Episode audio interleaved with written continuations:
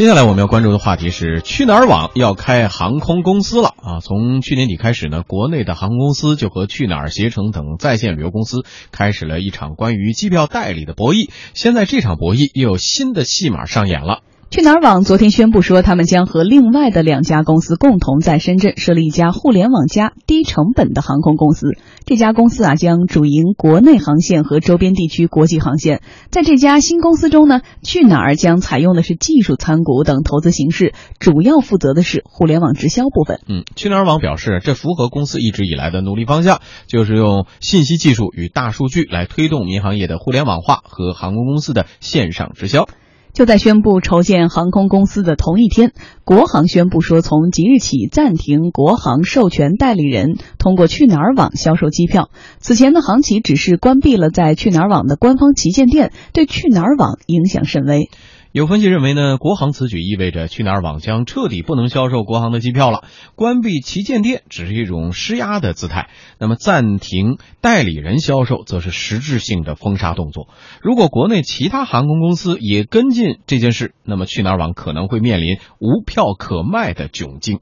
哎，怎么看待说这个航空公司和去哪儿网和携程这样的线上旅游公司之间的这种博弈？嗯，我觉得这种博弈会是一个长期的，因为对于航空公司而言，他肯定不希望看到一个竞争对手。如果你去哪儿网开始突然说要建立一个航空公司了，那么对于大型的这种现有的航空公司而言，显然会觉得说我拖你一天是一天。我阻止你一天是一天，所以我觉得这个是一个基本的一个战略。另外一个就是，自从这个去哪儿网被携程收购之后，其实航空公司对于呃去哪儿网有特别多的这个呃呃封杀的行动，所以这个行动呢只是一个延续。所以对于去哪儿网而言，从从并购到呃携程之后，这种封杀就一直存在，所以现在的这个更进一步的封杀呢，并不能真的影响太大的影响去哪儿网现在的业务。另外一个呢，我觉得对于携程而言，实际上嗯封杀去哪儿网已经没有太大的意义，因为现在这是携程统一管的，嗯，携程现在的机票的销售，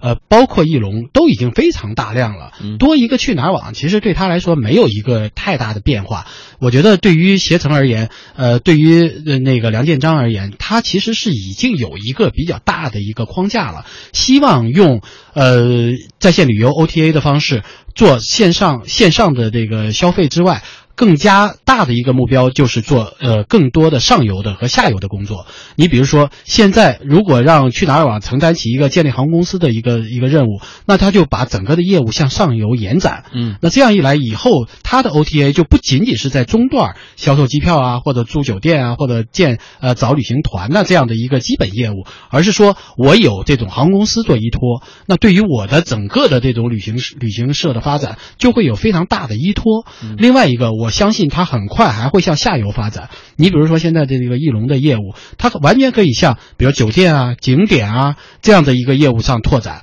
这样一来，它整个的业务的打通就打通了。嗯，所以我觉得从普通的消费者角度，我们也希望看到航空公司有更多的竞争对手的出现。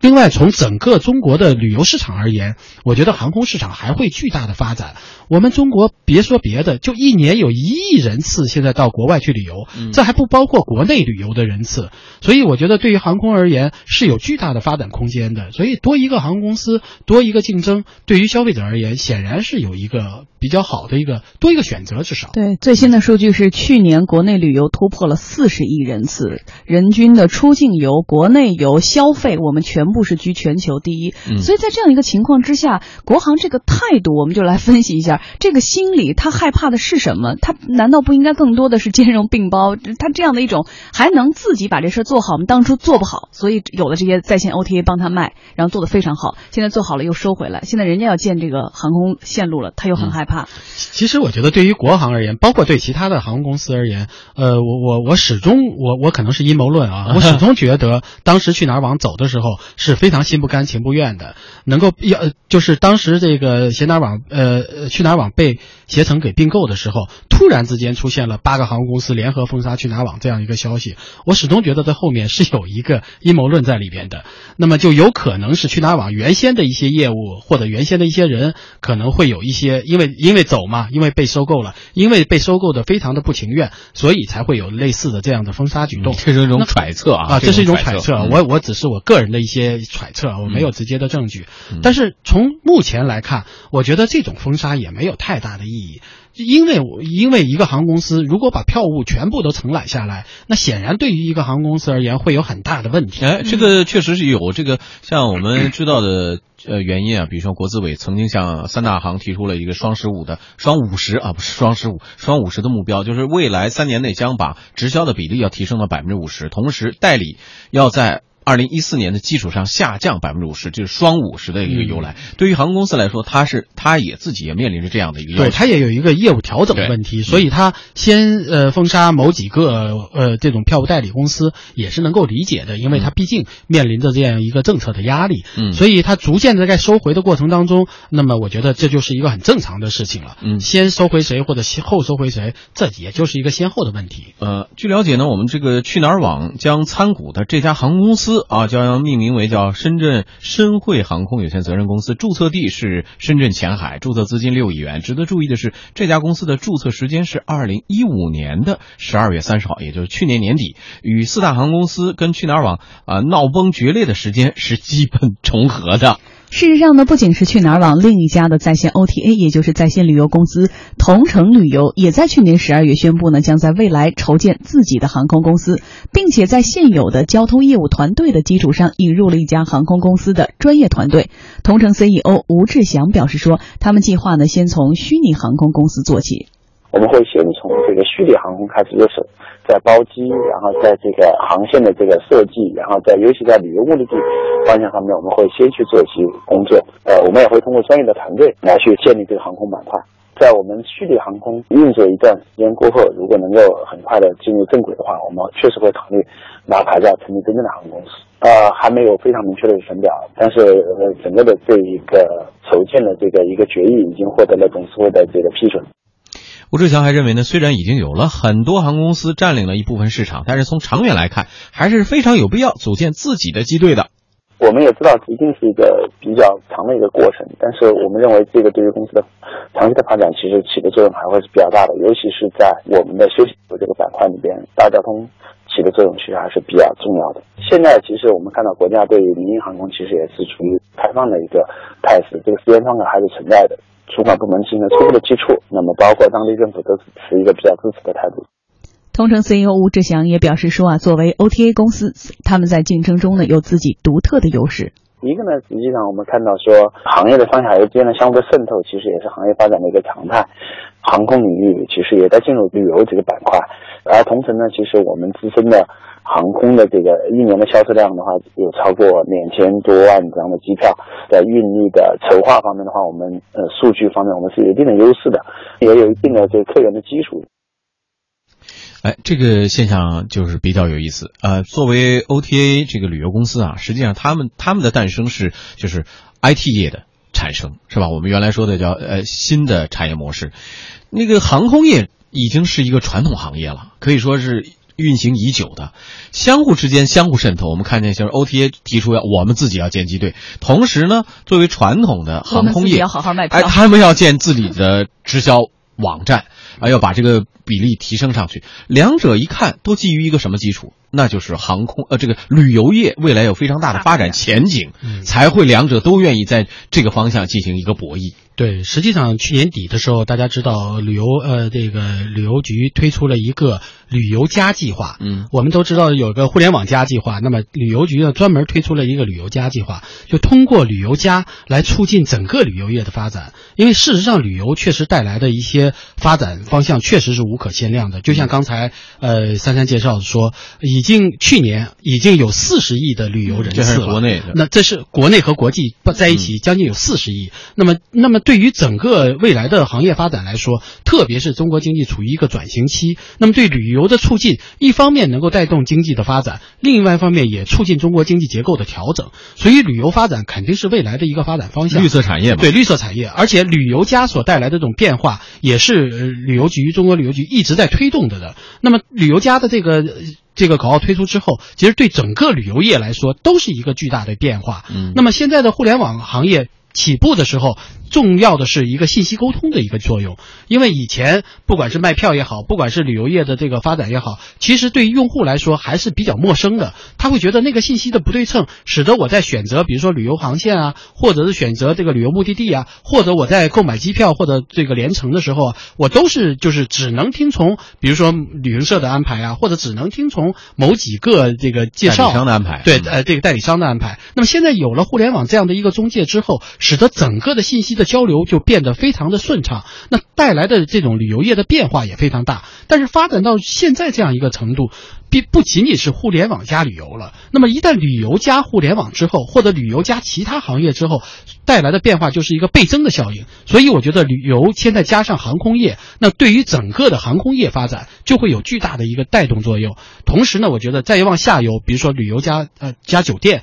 加景点加地方经济开发，就会有更多的这种发展。所以我觉得现在互联网行业也就看中了这一点。及时的去转型，走更大旅游的这样的一个方向，我觉得这个方向是非常对的。好，呃，广告之后呢，我们来说说各方对于这个 OTA 公司建航公司的看法。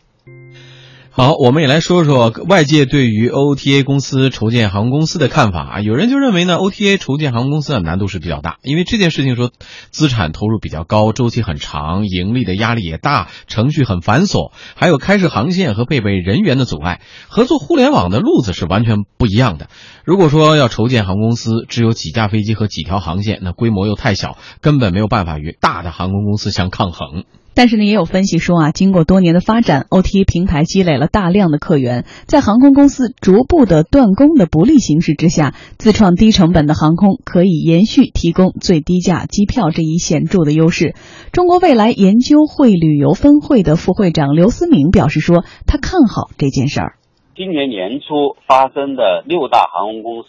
联合封杀去哪儿网的这个事件，它其实呢具有非非常重要的。一个标志性的意义，就意味着以去哪儿网携程这些为代表的 OTA 跟航空公司之间可能会进入一个长期的竞合关系的这么一种状态，组建自己的航空公司，能够增大他们和航空公司竞争的砝码。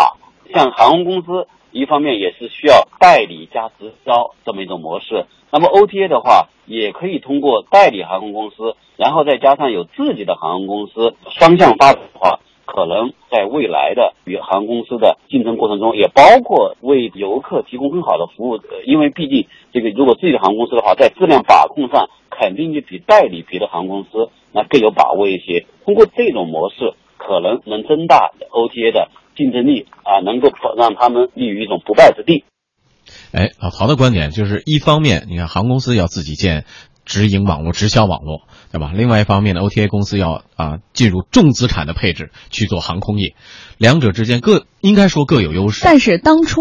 成就了对方或互相，就是因为互相都干不好那些事儿，所以才出现了另一方的这个平台。现在你站哪边？呃，我觉得，我觉得资金发展到一定程度，其实就是可以做的时候了。嗯，因为现在有市场，有资金。有规模，那接下来再做更多的事情，我觉得这是顺理成章的事儿。就像中国经济发展到一定程度的时候，许多事情我们都可以做。嗯，现在的 OTA 不是以前了，以前 OTA 是我只能因为我是互联网人才，所以我对技术上更加熟悉一点，我能够钻这样一个旅游市场的一个空子，使得这个供需双方更加方便的信息交流。但是现在随着这种旅游市场的发展，已经渗透的非常非常全面了。嗯，我们知道，我们现在说到呃互联网公司去呃到。这种比如说 OTA 网站上去购买旅游服务的时候，你会发现他给你提供的服务已经非常细致了。那在这样的一个情况下，其实对于他而言，渗透到上游或者下游就是一个顺理成章的事儿。所以我觉得，对于呃现在的 OTA 发展来说，是一个已经到了这样一个地步。